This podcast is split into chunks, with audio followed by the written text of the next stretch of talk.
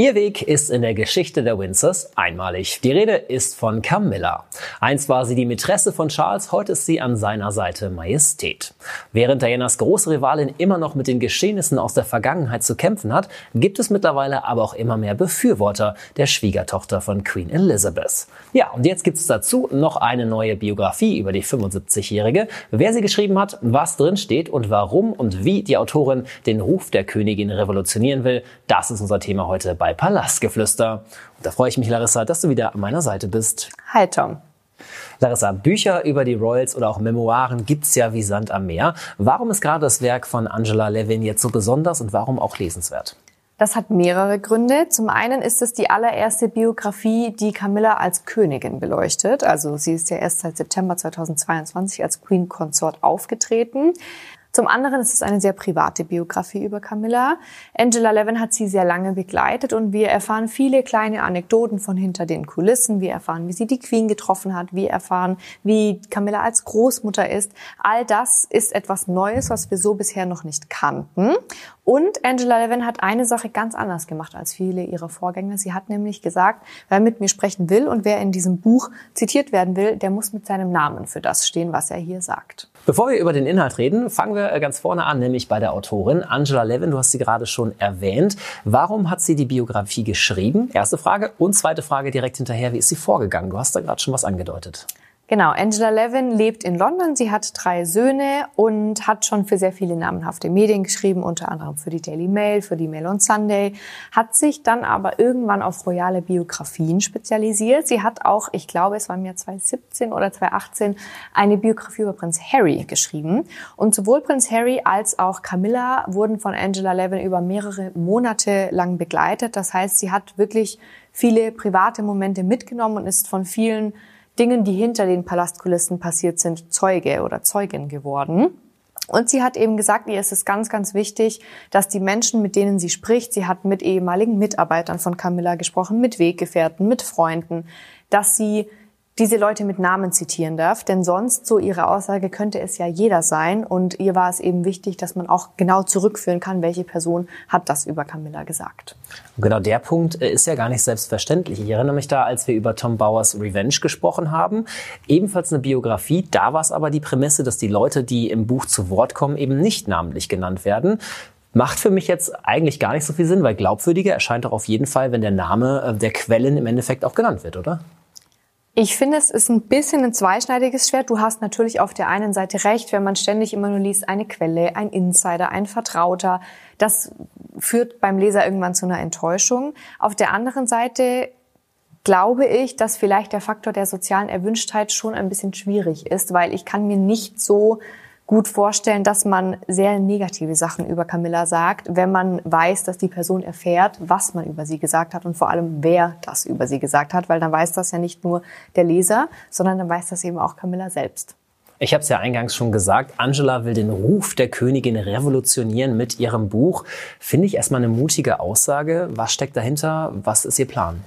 Ihr Plan ist, Camilla zu vermenschlichen, sie von einer ganz menschlichen, einer ganz sensiblen Seite auch zu zeigen. Ich habe ja selber mit Angela Levin gesprochen und sie hat mir, wie gesagt, ganz viele kleine Geschichten erzählt. Es gab dieses eine Zusammentreffen von Angela Levin mit Camilla, die dann als eine Art Überraschung auf einmal die Queen aus dem Ärmel gezaubert hat, ähm, damit sie Angela Levin beobachten lassen kann, wie sie mit ihrer Schwiegermutter umgeht, wie das Verhältnis ist.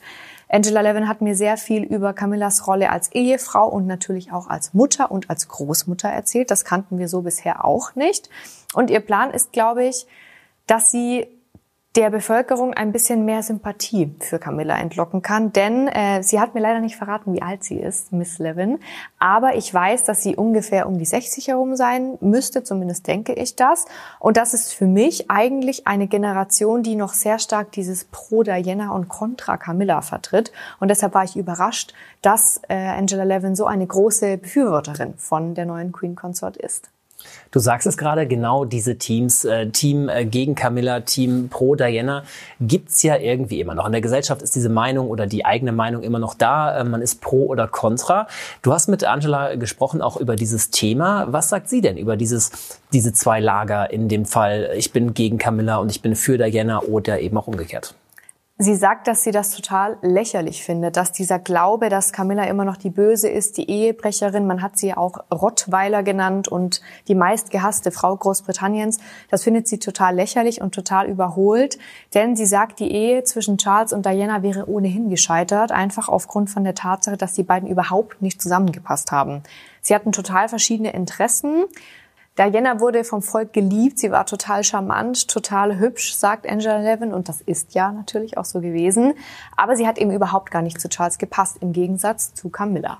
Aber warum passt Camilla denn jetzt so viel besser zu Charles? Es sind, so sagt die Autorin, einfach die Gemeinsamkeiten. Sie haben, sie teilen dieselben Hobbys, sie interessieren sich sehr für Tiere, sie haben beide Hunde, sie interessieren sich für Pferde, sie interessieren sich für die Natur, sie machen gerne gemeinsame Spaziergänge. Sie haben beide den gleichen, die gleiche Vorstellung von Arbeitsmoral, sie haben beide dasselbe Pflichtbewusstsein. Und Angela hat mir erzählt, dass Camilla eine Person ist, eine der wenigen, die Charles versteht, und zwar ohne Worte. Sie bringt ihm zum Lachen, sie stärkt ihm den Rücken, sie weiß genau, genau, was er denkt. Da muss man gar nicht viel miteinander sprechen. Da reichen subtile Gesten, kleine Blicke. Und sie hat mir erzählt, so wie sie die beiden beobachten konnte, sind sie eben immer noch wie Teenager, total verliebt ineinander. Und Charles ist einfach, so hat sie mir gesagt, mit ihr, mit Camilla an seiner Seite ein deutlich besserer König, als er es ohne sie wäre. Schön zu hören, dass Sie immer noch verliebt sind äh, wie die Teenager. Das finde ich natürlich sehr schön. Wieder was gelernt, wusste ich in dem Sinne auch noch nicht. Und wo wir gerade bei den Learnings sind, was sind denn die überraschendsten Aussagen aus dem Buch? Angela Levin räumt auf jeden Fall auf in ihrem Werk mit Gerüchten, äh, vor allem mit zwei würde ich sagen, die mich und bestimmt hoffentlich auch das äh, Publikum, die Zuschauer sehr interessieren. Und zwar ist das einmal die The Crown-Geschichte und einmal die Geschichte über Prinz Harry. Bei The Crown kommt Camilla ja nicht ganz so gut weg, denn sie wird natürlich als Ehebrecherin dargestellt. Charles geht immer zu ihr, wenn es ihm schlecht geht, wenn es mit Diana wieder einen Streit gegeben hat und so weiter und so fort. Und es gab und gibt Gerüchte, dass Camilla ein großer Fan von The Crown sein soll. Sie äh, setzt sich wohl mit einem Gin aufs Sofa und genießt es regelrecht, das anzuschauen das äh, wurde wirklich auch von britischen Medien verbreitet, diese Gerüchteküche und Angela Levin sagt, dass das überhaupt nicht stimmt. Im Gegenteil, Camilla tut es sehr, sehr weh, wie man über sie spricht und wie sie dort auch dargestellt wird. Denn sie muss durch die Hölle gegangen sein. Ähm, sie hat zum Beispiel von Charles das Angebot bekommen, dass sie nach der Scheidung von Diana Personenschutz bekommt. Die Paparazzi haben sich auf sie gestürzt. Camilla wollte das nicht. Sie wollte immer privat bleiben. Sie hat ihr ganzes Leben laut Angela Levin runtergefahren, ist nicht mehr rausgegangen, hat ihre Freundin nur noch bei sich zu Hause getroffen. All das, um auf den Mann zu warten, den sie liebt, 35 Jahre lang. Und Camilla wird als sehr, sehr sensibel beschrieben, dass sie das schon sehr verletzt und dass sie damit auch immer noch zu kämpfen hat. Sie sei aber eine Person, die immer glaubt, dass das Gute am Ende siegen wird, dass es Zeit braucht, um Wunden zu heilen. Dazu kommen wir vielleicht auch noch später bei Prinz Harry. Und dass man seine Tür eben immer offen lassen sollte. Auch für die Menschen, die einem vielleicht manchmal Unrecht getan haben, wo wir jetzt bei ihrem Stiefsohn Prinz Harry sind. Er hat ja ins Bär würde ich sagen, am allermeisten mit Camilla und auch mit Prinzessin Kate abgerechnet. Aber Camilla wurde als eine rücksichtslose Person beschrieben, die ihn auf ihrem PR-Altar geopfert hat. So hat er es in seiner Biografie zitiert.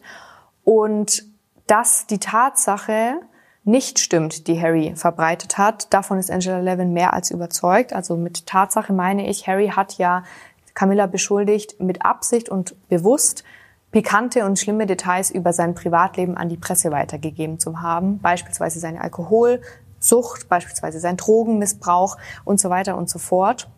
Und ich habe Angela Levin natürlich damit konfrontiert, was sie davon hält. Und sie sagt, das sei, Zitat, absoluter Unsinn, denn Camilla sei nicht so eine Person. Camilla sei keine Person, die die Konfrontation sucht. Sie hält sich raus aus Drama und Skandalen.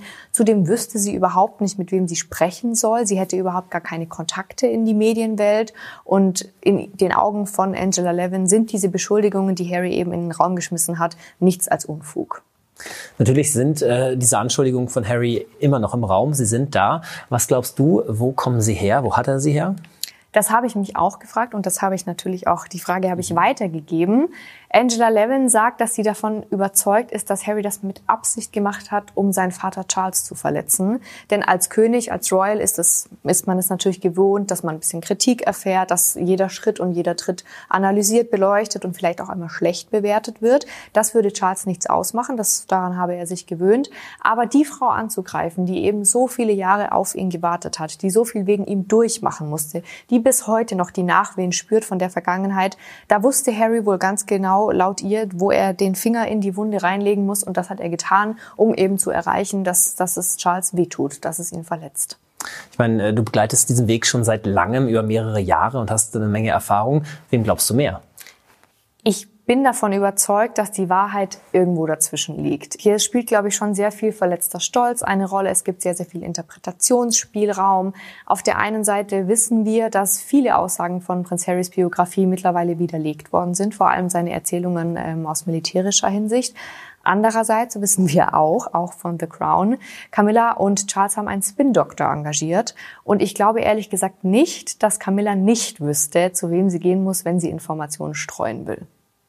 Spin Doctor, vielleicht für die, die es noch nicht gehört haben, ist jemand, der quasi ganz gezielt Nachrichten an die Presse verteilt, ähm, die Kommunikation quasi steuert. Und äh, solche Kommunikationsjobs, PR könnte man auch sagen, ist in royalen Kreisen eigentlich relativ gängig, oder? Das würde ich definitiv auch so unterschreiben. Du hast es gerade schon genannt, das Wort oder die beiden Wörter Public Relations, öffentliche Beziehungen. Also ein Spin-Doktor ist einfach jemand, der Royals, Politikern und einfach Personen von öffentlichem Interesse hilft, sie so ein bisschen ins rechte Licht zu rücken. Wie kann man sich verhalten? Über welche Themen kann man sprechen? Für was kann man sich stark machen, damit man eben Sympathie in der Öffentlichkeit hervorruft? Bleiben wir doch gleich beim ins rechte Licht rücken. Du hast am Anfang gesagt, ähm, Angela Levin rückt Camilla jetzt in ihrem Porträt ins rechte Licht das erste Mal als Königin tatsächlich oder in ihrer Rolle als Königin. Was glaubst du denn, äh, was wird sie für eine Königin? Tatsächlich haben viele ja die Vermutung geäußert, dass sich Camilla so ein bisschen an Prinz Philipp orientieren wird. Habe ich am Anfang auch gedacht. Allerdings hört es ja eigentlich schon bei den Namen auf, denn Prinz Philipp war ein Prinz Gemahl, Camilla ist eine Königin, eine Queen Consort. Und Camilla gibt Vollgas. Nicht, dass Philipp das nicht getan hätte. Er hat auch sehr, sehr viele Schirmherrschaften gehabt. Er war sehr, sehr fleißig. Aber Camilla tritt eben sehr präsent auf und macht auch sehr viele Themen oder Termine alleine. Sie hat ja so vier Steckenpferde, die sie sich jetzt immer wieder abwechselnd greift. Zum einen setzt sie sich sehr stark für Osteoporose ein. Daran sind ja ihre Mutter und ihre Großmutter verstorben. Sie kämpft sehr viel für Literatur und für die Alphabetisierung von Kindern, gerade im Grundschulalter, dass man ein schönes, ein richtiges Lesen lernt. Außerdem engagiert sie sich sehr stark in Ballettkreisen sozusagen. Davon ist sie Schirmherrin. Und, und das ist ein sehr sensibles Thema, und ich glaube, das spielt Camilla schon sehr in die Karten. Sie kämpft sehr für die Sichtbarmachung, für das Sichtbarmachen von häuslicher Gewalt. Ein eher düsteres Thema, aber eins, das ja präsent und sehr wichtig ist. Gerade in der Pandemie ist die häusliche Gewalt leider nochmal sehr nach oben gegangen. Und da, da rückt sie den Fokus drauf, und das finde ich wichtig und richtig. Und Camilla wird, glaube ich, oder ist, glaube ich, jetzt schon eine sehr präsente Königin. Eine Königin, auf die Charles auch sehr stolz sein soll. Und zu Recht in meinen Augen. Sie macht das bisher eigentlich ganz gut. Jetzt haben wir viel geredet über Camilla in dem neuen Buch, in ihrer neuen Biografie. Jetzt interessiert mich aber noch zum Abschluss deine persönliche Meinung. Du hast das Buch gelesen. Was denkst du davon? Ich finde es sehr lesenswert. Es ist was Neues, es ist was Frisches, was, was man so bisher noch gar nicht kannte. Und es ist einfach mal die Gegenseite zu dem, was wir so oft, so lange, so viel gehört haben. An manchen Stellen finde ich es ein bisschen zu parteiisch im Sinne von Camilla oder zum Vorteil von Camilla. Aber klar, man hat sich eben sehr lange auch mit ihr auseinandergesetzt und sie sehr, sehr gut kennengelernt.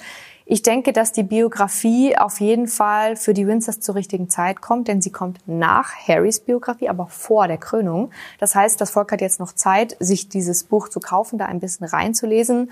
Harry hat, glaube ich, schon ganze Arbeit geleistet und dieses Bild von Camilla, das sie sich jahrelang mühsam aufgebaut hat, wieder ein bisschen nach unten gedrückt. Und Angela Levin tut ihr jetzt schon einen sehr großen Gefallen mit dieser Biografie. Sie gibt sehr, sehr viele Interviews zugunsten von Camilla und natürlich auch zu ihrer Gunsten, denn das Buch muss sich ja irgendwie verkaufen. Aber ich würde schon sagen, dass man Camilla eine Chance geben sollte. Sie macht das sehr gut. Sie hat sich sehr, sehr lange auf diese Rolle vorbereitet. Sie weiß, wo ihre Stärken liegen. Sie weiß auch, wann sie sich zurückziehen muss. Und ich denke, dass wir in der Regentschaft von Charles und Camilla dann noch wirklich einige schöne Momente erleben werden. Auch jetzt bei der Krönung werden wir ja einige schöne und vor allem neue Momente erleben. Sie planen ja so eine kleine Revolution zum Beispiel sollen ihre Enkelkinder eine sehr wichtige Rolle spielen und sie hat auch wohl einen eigenen Thron. Sie wird eine eigene Krone tragen. Auch das gab es so bisher noch nicht. Das ist für mich in meinen Augen so ein bisschen die Transformation der Windsors in die Moderne. Das finde ich wichtig, das finde ich richtig und ich kann es kaum erwarten. Ich darf ja zum Glück wieder nach London fliegen, das dann vor Ort live miterleben zu können.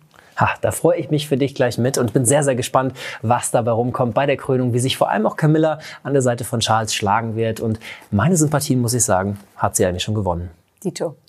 Und damit sind wir auch schon wieder am Ende unserer heutigen Palastgeflüster-Folge. Schön, dass ihr zugehört und zugeschaut habt. Und äh, wir sehen uns und hören uns zur nächsten Folge bei Palastgeflüster.